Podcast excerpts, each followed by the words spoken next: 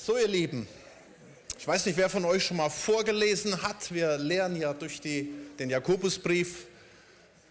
Vielleicht haben einige vorgelesen und haben gesagt, ja, dann mache ich heute mal ein Alternativprogramm. Ähm, der, der Text heute stammt nicht von Sarah Wagenknecht und ist auch nicht an die Mittel- oder Oberschicht geschrieben, sondern das schreibt Jakobus den Gläubigen der ersten Gemeinde. Ich habe euch den mal mitgebracht, den Text. Ähm, also, fasten your seatbelts. Wohlan nun, ihr Reichen, weint und heult über euer Elend, das über euch kommt. Euer Reichtum ist verfault und eure Kleider sind zum Mottenfraß geworden und euer Gold und Silber ist verrostet und ihr Rost wird gegen euch Zeugnis ablegen und euer Fleisch fressen wie Feuer. Ich könnte es jetzt mal auch theoretisch auch ein bisschen noch anders betonen, damit es nochmal richtig kerniger wird. Ja. Ihr habt Schätze gesammelt in den letzten Tagen. Siehe der Lohn der Arbeiter, die euch die Felder abgemäht haben, der aber von euch zurückbehalten worden ist, der schreit. Und das Rufen der Schnitter ist dem Herrn der Herrscher zu Ohren gekommen. Ihr habt euch dem Genuss hingegeben und üppig gelebt auf Erden. Ihr habt eure Herzen gemästet wie an einem Schlachttag. Ihr habt den Gerechten verurteilt, ihn getötet. Er hat euch nicht widerstanden. So, und da meditieren wir jetzt mal eine halbe Stunde drüber. Ja? Und dann, genau. Also kannst du auch gerne noch mal machen, echt das mal ins Gebet nehmen, was da steht. Ähm, okay, lass uns vorwegnehmen. Äh, Reichtum. Reichtum an sich ist nicht schlecht.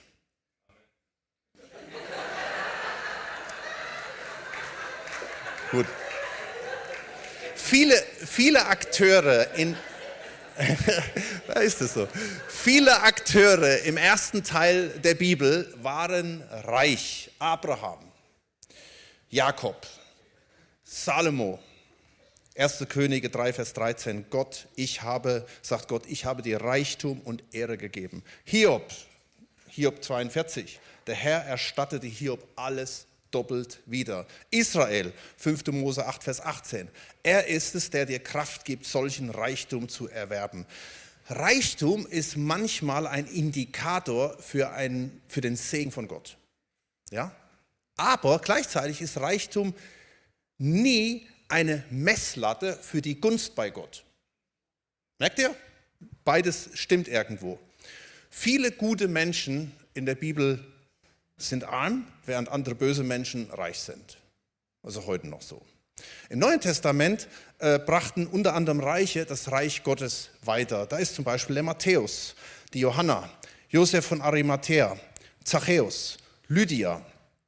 Oder nehmen wir die Anweisungen in den Briefen, äh, wo von Herren die Rede ist, wo Herren angesprochen werden, wo Vorgesetzte angesprochen werden, ähm, wo die, die Rede von ihr Reiche ist, wie auch heute hier in unserem Text. Ähm, es ist nicht der Reichtum an sich, sondern unser Text hier, den wir hier sehen, zeigt, es ist das, was wir mit dem Reichtum machen oder was wir darin sehen. Das ist der Punkt. Reichtum kann für Gottes Zwecke eingesetzt werden oder für egoistische Motive. Das mal so einleitend. Wer ist eigentlich reich? Ich lade euch mal ein, äh, mal jetzt nicht ein, eine Homepage anzuklicken, die heißt How Rich Am I? Kennt die jemand? Kennst du? Ähm, ja, das ist ein bisschen ernüchternd für uns. Da ist die Rede davon, wenn du 12.000 Euro Jahreseinkommen hast, nicht monatlich, Jahreseinkommen, 1000 Euro im Monat, gehörst du zu den 12,8 Prozent Reichsten der Welt. Wenn du angenommen das Doppelte kriegst, 2000, hast du im Jahr 28.000 Jahreseinkommen, gehörst du zu den 3% Reichsten der Welt. Was habe ich gesagt? 28.000 Jahreseinkommen. 24 wäre das Doppelte. Ja, genau, ist nicht das Doppelte, ist ein bisschen mehr.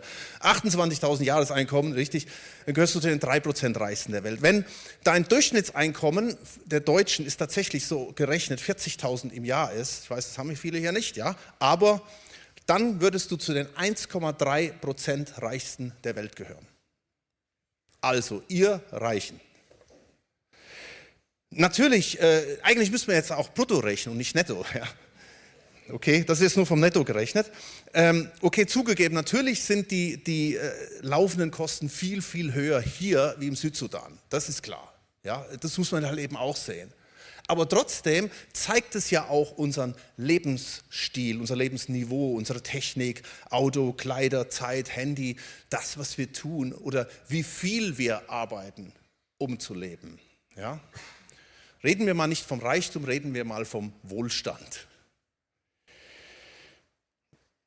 Jakobus beschreibt hier ein düsteres Szenario. Da heißt es im Vers 2, könnt ihr das lesen? Euer Reichtum ist verfault, eure Kleider sind zu Mottenfraß geworden, euer Gold und Silber ist verrostet. Ich meine, vor 30 Jahren, als ich noch jung war, da habe ich solche Sachen gelesen und gesagt, stimmt ja nicht ganz, oder? Wirtschaft, Wachstum, Wohlstand. Dann hat es damals noch einen Arbeitsminister gegeben, der hat gesagt, die Renten sind sicher. Heute lacht man darüber. Ja, Running Gag. Und dennoch wird auch heute noch immer gebetsmühlenartig gesagt, all der Wohlstand, er ist gefährdet, aber wir gucken schon. Ja? You never walk alone. Wisst ihr, wer das gesagt hat? Unser Bundeskanzler letztes Jahr. You never walk alone. Wenn es nicht mehr geht, wird der Staat helfen. Das ist die Devise. Der Staat wird euch nie im Stich lassen. Genau das war die Aussage. Der äh, Hans-Werner Sinn, der ehemalige IFO-Präsident für Wirtschaftsforschung, sagt, der Staat wird heillos überfordert sein mit den sozialpolitischen Aufgaben. Die sozialen Sicherungssysteme sind nicht in der Lage, die Entwicklung des Lebensstandards so fortzuführen. Die Bürger müssen selbst Vorsorge treiben. So, jetzt wisst ihr es. Vers 1 sehen wir hier, ihr Reichen weint und heult über das Elend, das über euch kommt. Nun, wann weinen Reiche? Die weinen dann, wenn ihr Imperium zusammenkracht und wenn plötzlich nichts mehr da ist. Oder dieses ältere Ehepaar, was völlig, das völlig verzweifelt in die Seelsorge kam, äh, nachdem sie einen dreiminütigen Anruf von der Bank bekommen haben, dass ihre 400.000 Euro weg sind. Verzockt, sage ich mal so ganz salopp. Ihre komplette Altersversorgung. Das ist ja nicht nur ein Einzelfall. Dazu gehören natürlich auch Klagen, Streiten, Weinen über steigende Kosten, Nebenkosten, Schuldenfalle oder Heizungsgesetz. Ja. Vers 2, euer Reichtum ist verfault, eure Kleider sind zum Mottenfraß geworden. Nun, faul kann man noch nachvollziehen, ja, wenn zum Beispiel die Ernte ausbleibt oder durch Naturkatastrophen verloren geht oder einfach der Absatzmarkt fehlt. Aber was jetzt noch richtig krass ist, da heißt es, euer Gold und Silber ist verrostet. Ja, wie soll denn das funktionieren? Das soll, ist eine Bildsprache, die, soll, die bringt einfach zum Ausdruck, das Unmögliche geschieht, dass selbst Silber und Gold nichts mehr wert sind. Dass selbst die sichersten Anlagen in den Keller gehen. Oder dass du sogar enteignet werden kannst. Ähm, ich habe mal nachgeschaut, Artikel 14 des Grundgesetzes sagt, eine Enteignung ist nur zum Wohle der Allgemeinheit zulässig. Interessant, oder? Nur, dass man ein bisschen weiter spinnt. Wann ist das Wohl der Allgemeinheit gefordert? Dann heißt es hier weiter, ihr Rost wird gegen euch Zeugnis ablegen, euer Fleisch fressen wie Feuer. Zeugnis könnte man auch übersetzen mit Beweis, dass Reichtum und Wohlstand nicht sicher sind, dass es von heute auf morgen einfach weg sein kann und dass diese Konsequenzen einen auffressen können, kaputt machen können. Es ist schon richtig krass, was da steht. Kennt ihr den Pharaoneneffekt? Denkt mal an die Pharaonen. Sie haben sich große Pyramiden gebaut, sie wurden einbalsamiert, sie haben sich den ganzen Reichtum mitgenommen für die Ewigkeit. Und heute freut sich die Nachwelt, dass sie so vieles mitgenommen haben. Aber das ist ja alles zurückgeblieben.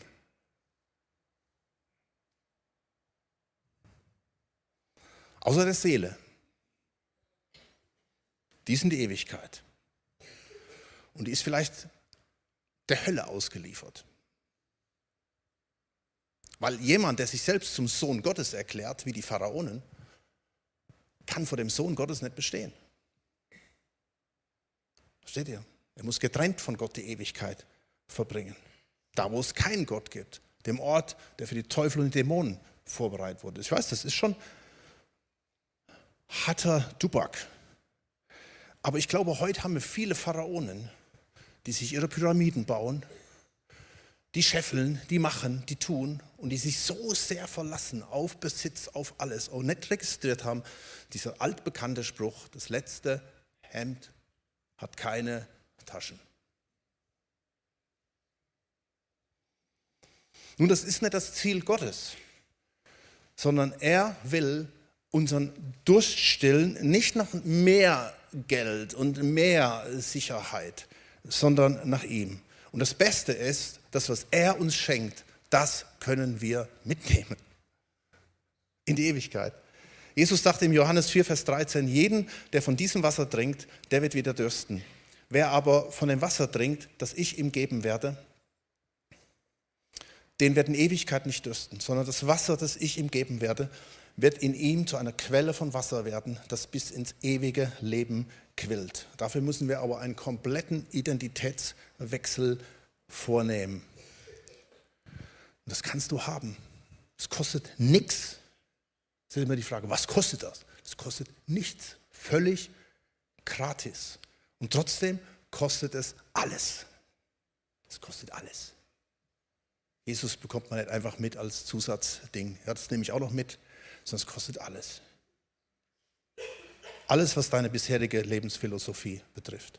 Das, was kein Pharao, kein Zuckerberg und kein Elon Musk sich erwirtschaften kann. Apropos Elon Musk, der hat innerhalb von kurzer Zeit sein komplettes Vermögen halbiert. Krass, oder? Du musst mal auf die Forbes-Liste gehen, da steht nur noch Platz zwei. Ja, er war auf Platz 1. Innerhalb von einem Jahr, bup, runter. Ich weiß nicht, ob das der Ende der Fahnenstange ist, aber schon krass, oder? Glaube nicht an dich, glaube nicht an deinen Besitz. Wir haben eigentlich der Weg dazu, Buße zu tun, Vergebung zu bekommen von diesem bisherigen Mindset und zu Jesus zu kommen. Das ist das, was wir eben, was wir eben gesungen haben. Der Name Jesus der Name Jesus, in dem Heil ist, in dem Vergebung ist, in dem Wiederherstellung ist und dem wir dienen dürfen. Deswegen sagt Jesus dann auch, er, er vergleicht das halt mit, er sagt, das, das ist äh, krass, das sind zwei Welten. Er sagt in Matthäus 6, Vers 24, niemand kann zwei Herren dienen, denn entweder wird er den einen hassen und den anderen lieben oder wird den einen anhängen und den anderen verachten. Ihr könnt nicht Gott dienen und dem Geld. Nein, er sagt, er könnt nicht Gott dienen und dem Mammon. Er, er nennt es beim Namen. Er sagt, es, ist, es geht nicht nur um Geld, sondern es ist ein Gott. Ähm, ich möchte mal mit euch so ein bisschen darüber sprechen, vom Umgang mit Geld. Wir sehen hier diese eins zurück. Wir sehen hier die drei äh, Verse nochmal aufgelistet, die wir uns eben angeschaut haben. Beim Vers 1 geht es um Schätze sammeln. Beim Vers 2 geht es um Arbeit. Arbeit und Geld gehören ja irgendwo auch zusammen. Und im, im, im, im Vers 5 oder im 5, ab Vers 5. Äh, Vers heißt es dann, da geht es mit dem Genuss um üppig leben und so weiter. Und Jakobus beschreibt hier einen Missbrauch.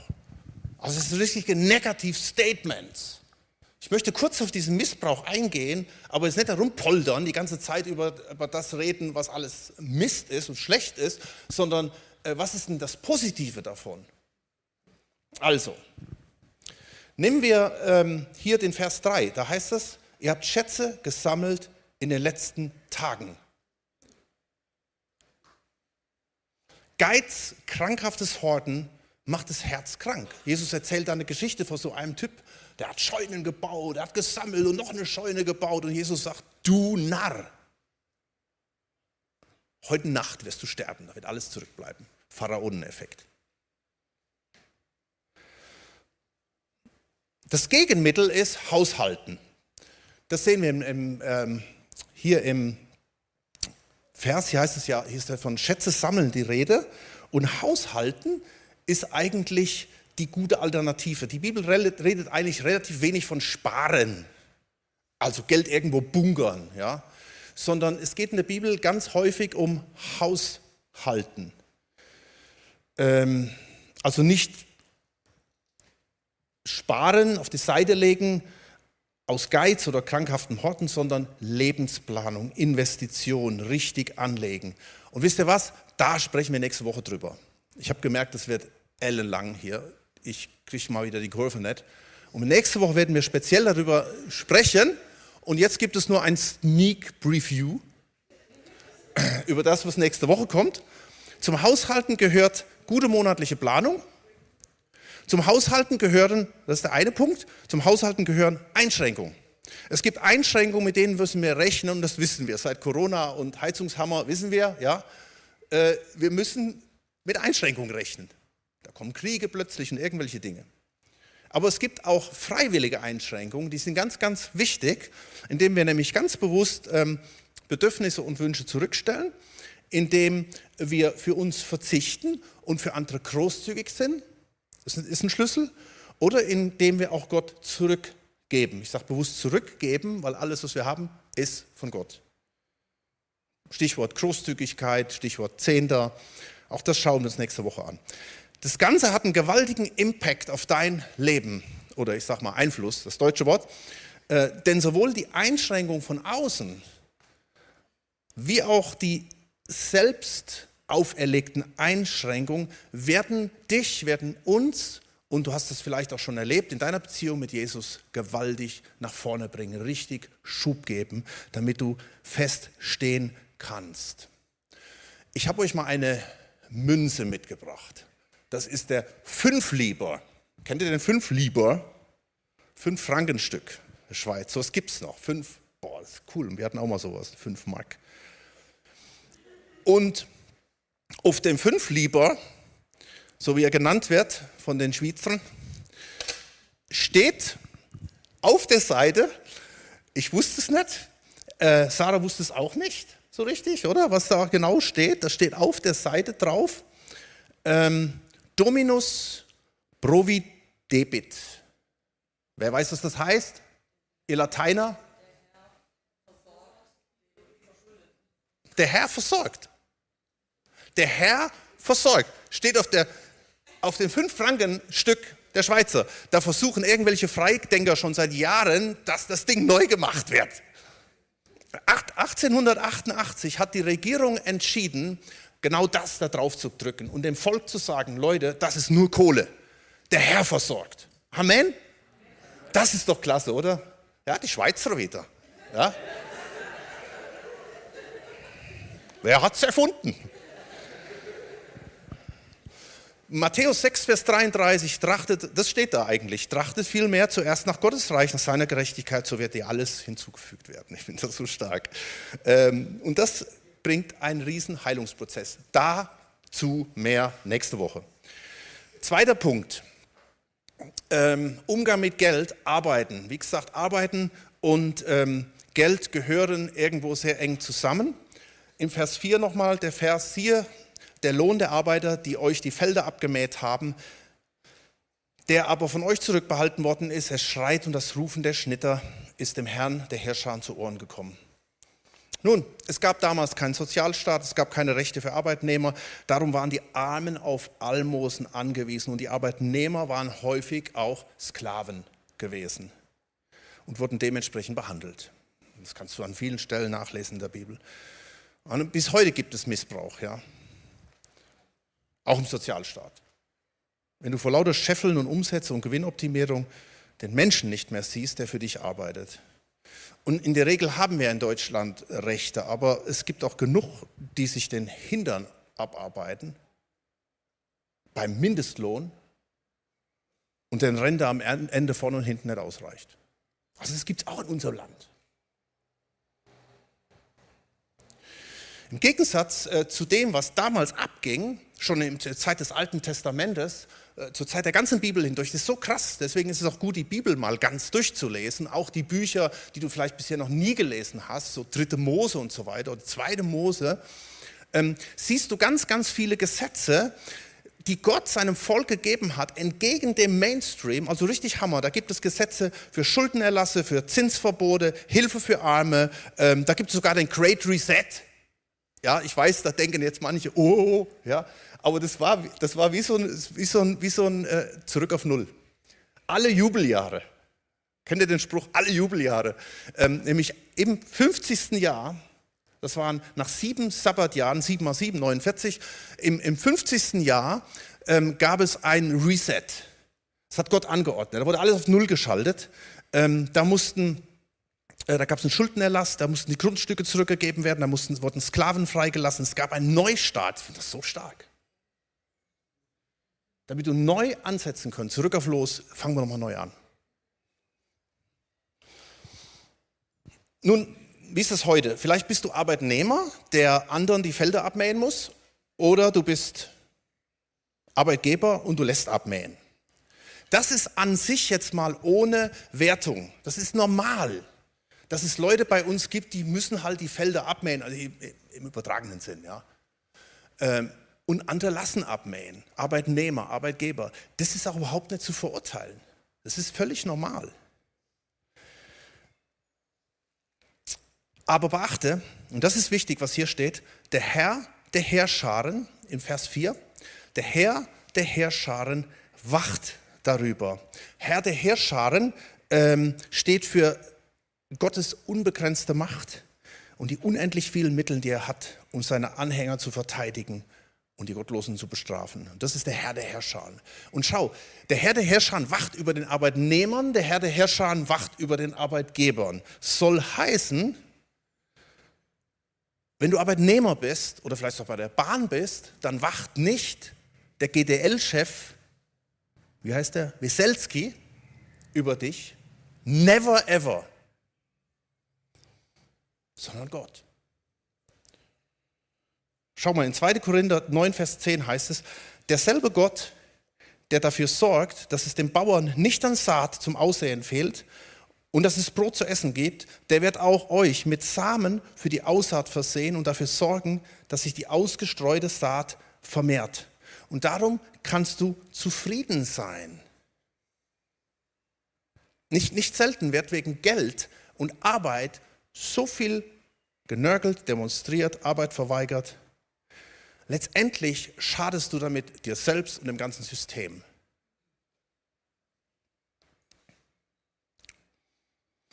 Ein wichtiges Prinzip bei all dem ist, es gibt Ungerechtigkeit, haben wir eben auch gesagt. Und die Ungerechtigkeit muss auch angesprochen werden. Das ist, das ist okay.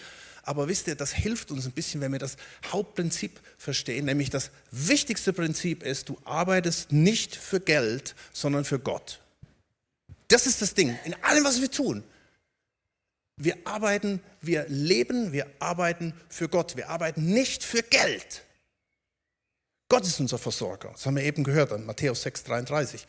Schaut mal, in Kolosser, äh, 6, Vers 3, äh, Kolosser 3, Vers 22 steht, nicht nur, wenn sie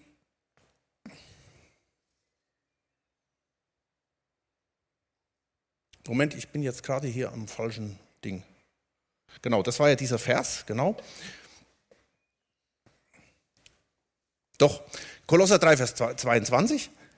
Nicht nur, wenn sie euch beobachten, also die Arbeitgeber, sollst du etwas schaffen, ja, als ging es darum, Menschen zu gefallen, sondern worin auch immer eure Arbeit besteht, tut sie mit ganzer Hingabe, denn letztendlich dient ihr nicht den Menschen, sondern dem Herrn. Also nicht nur, wenn der Chef neben dir steht. Ich will jetzt nichts erzählen, wir haben unsere Bushaltestelle wird gerade renoviert und es ist manchmal interessant, die Arbeiter zu beobachten, wenn der Chef nicht da ist. Ich dachte so, hey, wie krass, ja. Nein, wir, wir arbeiten für Gott mit ganzer Hingabe. Nicht um Menschen zu gefallen, nicht um Kohle zu verdienen, sondern weil wir Gott lieb haben, weil wir ihm dienen, weil er uns da reingestellt hat. Deswegen redet Luther ja auch von Beruf, den hat er erfunden, diesen Begriff, als deine Berufung. Ja? Nun, Einfach zu wissen, der Herr der Herrscher, er sorgt für dich, er wird sich um dich kümmern. Er beschützt dich, er versorgt dich. Und das Gleiche gilt aber auch für den Arbeitnehmer, zu sehen, Achtung, der Herr der Herrscharen wacht darüber, wie du deinen Betrieb führst, wie du mit deinen Untergebenen umgehst. Du wirst Rechenschaft ablegen bei dem Herrn der Herrscharen. Und am Ende stehst du über den Pharaonen nicht halt mit deiner Karriere und mit deinem Geld vor Jesus, sondern nur mit deiner Seele. Und, darum geht, und dabei geht es nicht darum, was du erwirtschaftet hast, sondern wie du es erwirtschaftet hast. Kolosser 4, Vers 1, ihr Herren, geht gerecht mit euren Sklaven um und behandelt sie fair. Denkt daran, dass auch ihr einen Herrn habt und der ist im Himmel. Dritter Punkt, Umgang mit Geld. Genießen Großzügigkeit. Das Gegenteil, der Missbrauch, den sehen wir hier in Vers 5. Ihr habt euch dem Genuss hingegeben und üppig gelebt auf Erden. Ihr habt eure Herzen gemästet wie an einem Schlachttag. Ihr habt den Gerechten verurteilt, ihn getötet, er hat euch nicht widerstanden. Wenn wir Überfluss haben, neigen wir dazu, geistig faul zu werden. Wir werden auf der einen Seite selbstfokussiert, haben keinen Blick auf andere und unsere Herzen werden resistent gegen Selbstaufopferung. Unser Fokus verlagert sich von dem ewigen Reichtum zu dem diesseitigen Reichtum. Unser Fokus konzentriert sich voll auf das, dass ich die Kurve kriege, dass alles gut ist und so weiter. Und deswegen, und das ist vielleicht schon vorwegzunehmen von nächster Woche, und das ist der Grund, warum Gott manchmal Einschränkungen zulässt. Weil da ist plötzlich nichts mehr da. Das hat man bei vielen Menschen erlebt in der Corona-Zeit, vielleicht auch jetzt, wo es plötzlich eng wird. Und dann zeigst, erlebst du selbst, wie deine Glaubenssubstanz ist. Wie sehr du auf deine, deinen materiellen Werte vertraut hast und wie wenig auf Gott. Oder wie viel du auf Gott vertraut hast und wie wenig auf die materiellen Werte. Einschränkungen sind wichtig. Sie geben uns eine Analyse über das, was da wirklich ist. Und sie helfen uns, hoffentlich, näher zu Gott hinzukommen.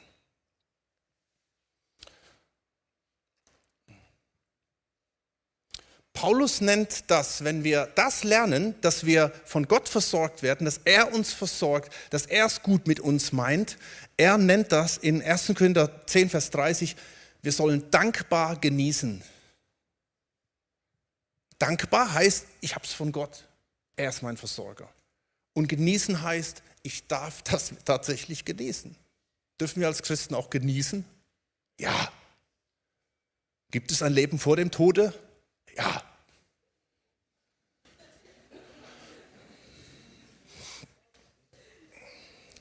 Gott segne dich mit Arbeit, mit Gaben, mit Talenten und mit Geld. Prediger 5, Vers 17 und das darfst du genießen. Aber damit du nicht nur für dich lebst, eine Reise nach der anderen planst, das 41 Paar Schuhe, das 41. Paar Schuhe noch zulegst, weil 40 ist ja zu wenig, ist es wichtig, in diesen Prinzipien Gottes drin zu stehen und es so zu genießen, wie er das möchte, um dich dann zu multiplizieren. Gott versorgt uns, damit wir ein Segen sein können. Und damit wir es genießen können. Aber Achtung, genießen kannst du das nur, wenn du Lektion 1 und 2 gelernt hast. Lektion 1, wenn du richtig verwaltest. Ja? Also du kannst nicht einfach dein Leben leben ohne Gott und, und einfach drauf los und dann irgendwie sagen, oh, es reicht ja, das ist so schlimm alles, sondern du musst die Lektion 1 verstanden haben, da werden wir nächste Woche nochmal richtig drauf eingehen. Du musst aber auch die Lektion 2 verstanden haben, dass du mit der rechten Haltung arbeitest. Und dann geht es auf die Lektion 3, genießen. 1 Timotheus 6, Vers 17 steht, den Reichen in der, in der jetzigen Weltzeit gebiete, Siehst du, es gibt auch Reiche unter den Christen. Nicht hochmütig zu sein, auch nicht ihre Hoffnung auf die Unbeständigkeit des Reichtums zu setzen, sondern auf den lebendigen Gott, der uns alles reichlich gibt zum Genuss. Ja, steht da. Also es ist falsch, genießen zu wollen, wenn man die Haushalter, das Prinzip der Haushalterschaft nicht verstanden hat. Und, und, und der größte Genuss bei all dem ist, großzügig zu sein. Das ist der größte Genuss.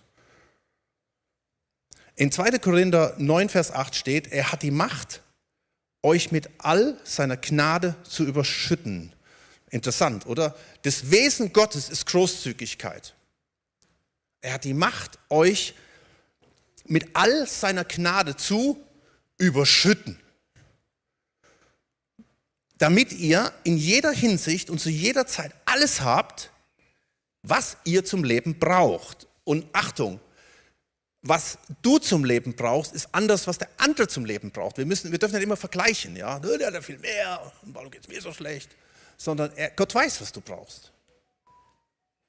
Amen. Damit ihr sogar noch auf die verschiedene, verschiedenste Weise Gutes tun könnt. Also er beschenkt uns, damit wir wieder beschenken können. In der Schrift heißt es ja, von dem, der in Ehrfurcht vor Gott lebt, er teilt mit vollen Händen aus und beschenkt die Bedürftigen. Das Gute, das er tut, hat für immer Bestand. Merkt ihr, plötzlich werden wir zu Segensträgern. Wir verwalten Recht, wir arbeiten mit der rechten Gesinnung und wir erleben, dass wir zum einen für uns selbst genießen können, aber auch selbst großzügig sein können. Und das hängt nicht unbedingt mit dem vollen Portemonnaie zusammen. Ich kenne viele Menschen, die sind richtig arm, aber die sind mega großzügig. Ich kenne hier aus der Gemeinde einige, die das wirklich, die, die haben so eine Gastfreundschaft, so eine Liebe, so ein gebendes Herz und wo ich weiß, die eigentlich das gar nicht hätten. Aber sie haben die richtige Haltung, weil sie die Hausaufgaben beim Haushalten richtig gemacht haben, weil sie die Haltung beim Arbeiten richtig haben und deshalb merken sie, wie sie gesegnet werden und wie sie wieder ein Segen sein dürfen. Im Vers 11 heißt es, dazwischen ist dieser, Satz, dieser, äh, übrigens dieser Vers mit diesem Bauern, dass Gott darauf achtet, dass er Saat und Ernte alles bekommt. Und dann heißt es im Vers 11, er wird euch in jeder Hinsicht so reich beschenken, dass ihr jederzeit großzügig und uneigennützig geben könnt. Das ist ein Prinzip, Achtung, er ist großzügig mit dir. Pass auf, wenn du das jetzt noch nicht verstanden hast, dann zurück auf los das erst zu verstehen. Du kannst nicht großzügig mit anderen sein und dann guckst du immer auf deine Mittel und Ressourcen, sondern ich muss tief im Herzen verstanden haben, er ist großzügig mit mir. Punkt eins. Und dann erst kannst du großzügig wieder sein. Und dann erlebst du diesen, diesen Effekt, während du wieder großzügig bist, in deiner Haltung lebst, wird Gott, kann Gott auch wieder großzügig mit dir sein. Es ist so anders wie Vers 6, den wir hier gelesen haben, unseren Text, den Gerechten verurteilt, ihr habt ihn getötet, ihr habt üppig gelebt. Und schau mal, das Gegenteil, das lesen wir hier in Vers 8, damit ihr auf verschiedene Weise Gutes tun könnt, damit ihr großzügig und eigennützig geben könnt und damit ihr empfangt und Gott danken könnt. Ich möchte einfach diese Punkte nochmal wiederholen.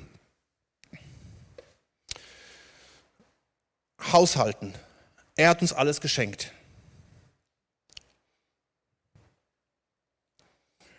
Mit der richtigen Haltung arbeiten. Zu wissen, er ist der Herr der Herrscher. Er ist der, der dich versorgt. Und drittens, ihm zu vertrauen. Alles, was gut und wohlgefällig ist, kommt von Gott. Und ich möchte schließen mit einem Vers, aus Jeremia 17.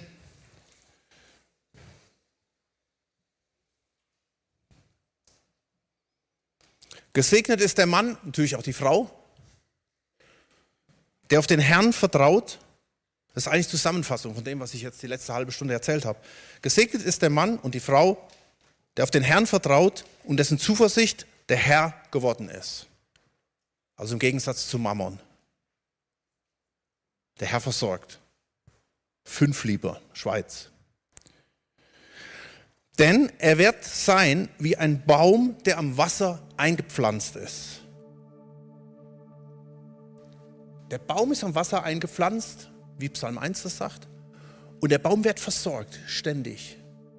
Ganz wichtiges Prinzip, weil nicht Geld, nicht Arbeitgeber, nicht Sozialstaat mein Versorger ist, sondern Jesus. Und das ist, Leute, lasst uns das echt lernen, weil dieser Sozialstaat, der ist irgendwann voll gegen die Wand gelaufen. Umso mehr, lasst uns das lernen. Und ich glaube, genau das wird in Zeiten der Not den Unterschied machen. Wenn die Menschen sehen, dass du äußerlich vielleicht die gleiche Not hast wie alle anderen, aber du hast ganz tief im Herzen ein festes Fundament. Du vertraust auf deinen Versorger. Er ist der, der dich durchträgt. Und seine Wurzeln streckt er zum Bach hinaus, der die Hitze nicht fürchtet. Finanzkrise, Heizungskrise, Kriege. Und wenn sie kommt, sondern seine Blätter bleiben grün. Auch in einem dürren Jahr braucht er sich nicht zu sorgen. Und er hört nicht auf, Frucht zu bringen. Lass uns aufstehen und beten.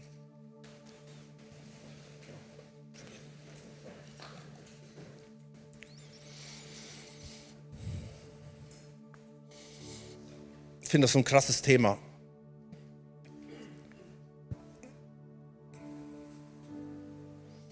Und ich bin sicherlich auch nicht der Profi, der über Finanzen und Haushalterschaft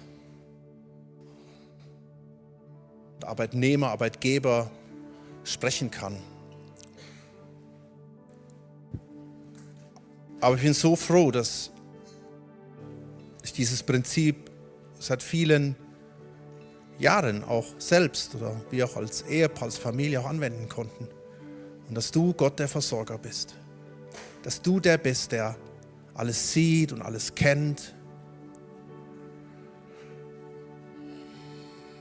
Mein Wunsch ist, dass hier kein Pharao unter uns ist.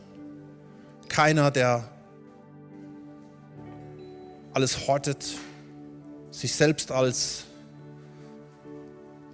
allmächtig ansieht.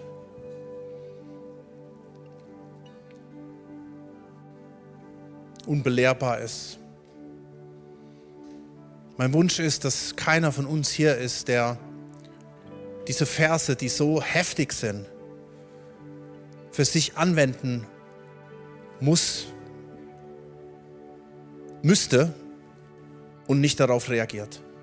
Mein Wunsch ist, dass wir jeder Einzelne hier uns einfach rufen lassen und sagen, ja Herr, ich, ich, ich, ich möchte es richtig tun. Ich möchte ein guter Haushalter sein. Ich möchte ein guter Arbeitnehmer, ein guter Arbeitgeber sein. Ich möchte mit der richtigen Haltung leben, dienen, arbeiten.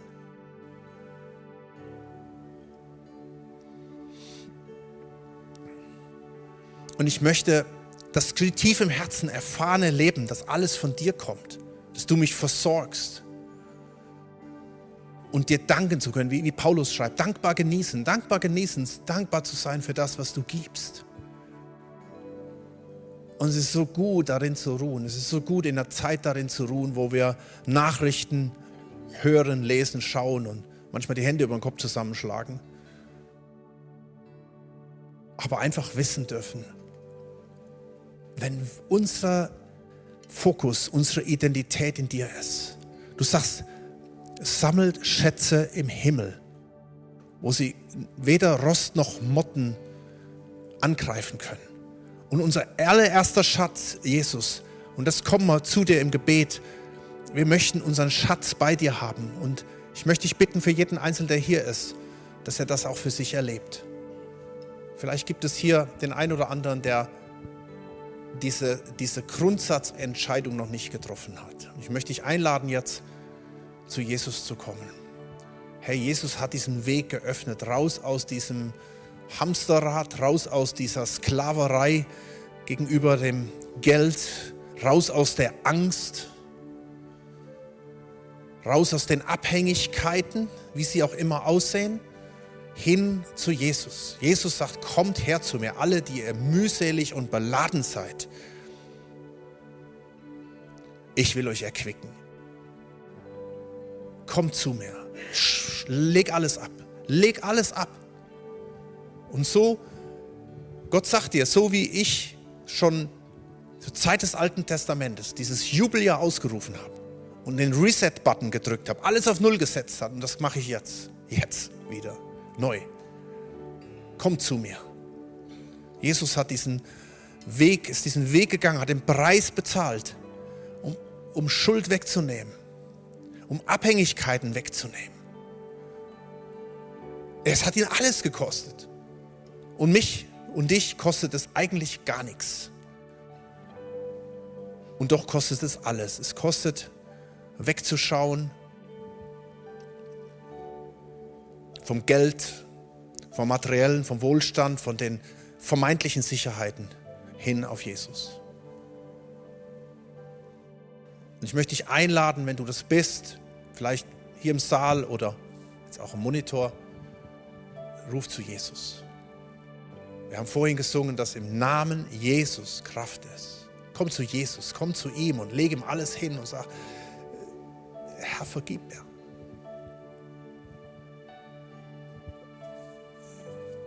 Das ist wie so eine Art Privatinsolvenz. Die kostet dich aber keine sechs Jahre, die kann jetzt in diesem Moment passieren. Einfach hinlegen und er macht dich neu.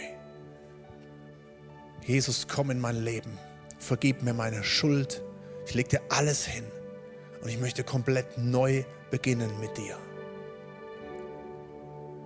Danke, dass du in mein Leben einziehst. Danke, dass du für meine Sünden ans Kreuz gegangen bist und dass du mir neues Leben schenkst. Und Herr, wir als diejenigen, die schon lange mit dir unterwegs sind, wir kommen zurück zu dir. Und auch hier wieder, wir dürfen auch wieder den Reset-Button drücken und dürfen wieder neu uns ausrichten. Nicht auf die Firmen, die uns die vermeintliche Sicherheit geben, sondern auf dich. Auf dich. Wir kommen zu dir. Du sollst der sein, der unsere Familien, unsere Partner, unser Besitz, selbst unsere Schulden, alles verwaltest. Du sollst das in die Hand nehmen. Und Herr, wir wollen dir wieder den ersten Platz geben und dir es auch zeigen, dass unser Schatz bei dir ist.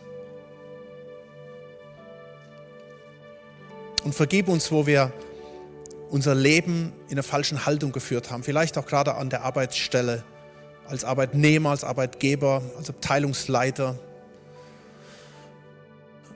Und wir legen dir das alles hin du, der Herr der Herrscher, du wachst über uns. Und es ist gut, dass wir auch da wieder Neues der Vergebung leben können und dass wir dankbar leben, dass wir, dass wir lernen, dankbar zu genießen.